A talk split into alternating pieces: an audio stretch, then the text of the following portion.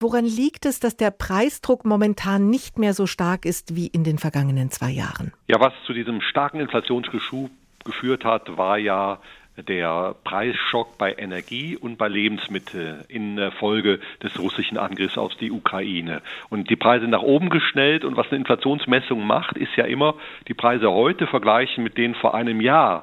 Und die Preise steigen eben jetzt nicht noch weiter. Sie sind zwar auf einem hohen Niveau angekommen, aber im Jahresvergleich, und nur das sagt eigentlich mehr so eine Inflationszahl, sind sie jetzt nur noch moderat weitergeklettert. Also man ist auf dem Inflationsgebirge jetzt auf dem Gipfel und es geht da nicht mehr weiter, aber man ist oben angekommen. Sie sagen oben angekommen.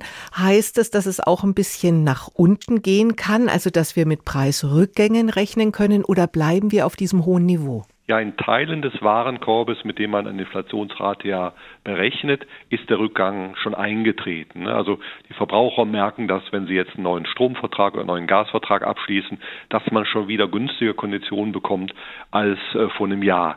In der Gesamtheit aller Preise geht noch nicht runter, weil wir immer bei den Dienstleistungen zum Beispiel noch einen hohen Druck haben. Jetzt passiert ja auch Folgendes. Die Inflation der letzten beiden Jahre führt ja jetzt auch zu höheren Lohnanstiegen.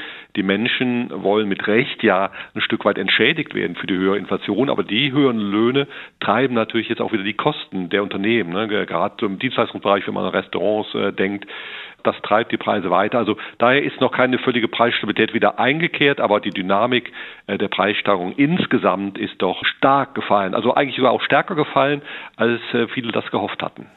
Menschen mit wenig Einkommen leiden ja besonders unter den Preissteigerungen auf dem Lebensmittelsektor. Wie sieht's da aus?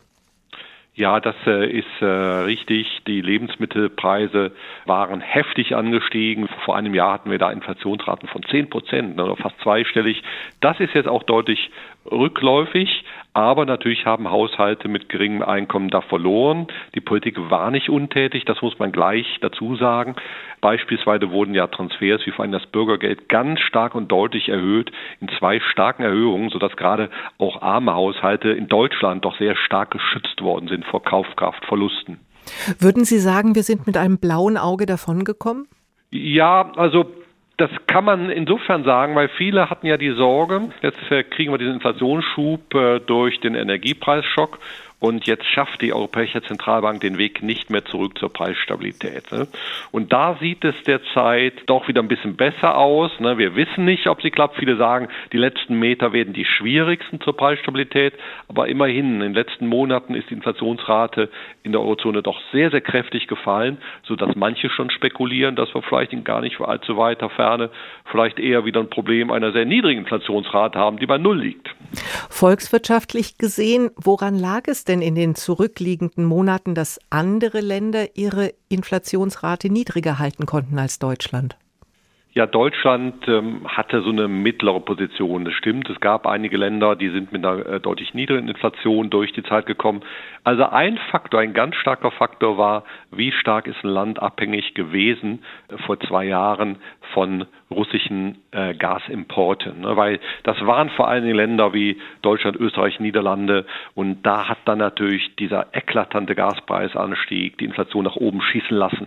Ein Land wie Frankreich, äh, wo der Strom äh, vor allen Dingen aus den Atomkraftwerken kommt. Ne? Da ist nicht viel passiert. In Spanien, wo man die Energieversorgung äh, in keiner Weise oder kaum auf, auf Russland angewiesen ist, ist auch nicht viel passiert. Also es war in dem Sinne auch die Frage der Verflechtungen äh, mit Russland im Bereich der Energie, die hier zu sehr starken Preisschüben geführt hat. Also in den baltischen Staaten noch viel höhere Inflation als in Deutschland. Äh, das war sicher die Erklärung Nummer eins. Wir haben Krieg in der Ukraine, Krieg in Gaza und eine mit Spannung erwartete Präsidentenwahl in den USA vor uns.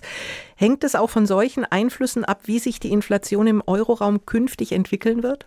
Ja, davon bin ich fest überzeugt, dass diese geopolitischen Entwicklungen einen Einfluss auf die Inflationsrate haben werden. Nehmen Sie Trump und die drohende erneute Präsidentschaft von Donald Trump. Der steht für ein weiteres Entkoppeln der großen Wirtschaftsräume, weitere Hindernisse für internationalen Handel, äh, Sanktionen, äh, Lieferbeschränkungen und all das würde ja weiter auch die Preise ansteigen lassen. Denn guter Teil der Preisstabilität, die wir vor dem Krieg hatten, ne, die war ja auch der Tatsache geschuldet, dass, dass die Globalisierung uns preiswerte Güter verschafft hat. Und Donald Trump steht sicher für so eine Tendenz, die Globalisierung ein Stück weit auch wieder rückabzuwickeln und das wird preistreibend sein. Die interessantesten Interviews zu den spannendsten Themen des Tages. Das ist SWR aktuell im Gespräch. Jetzt in der ARD Audiothek abonnieren.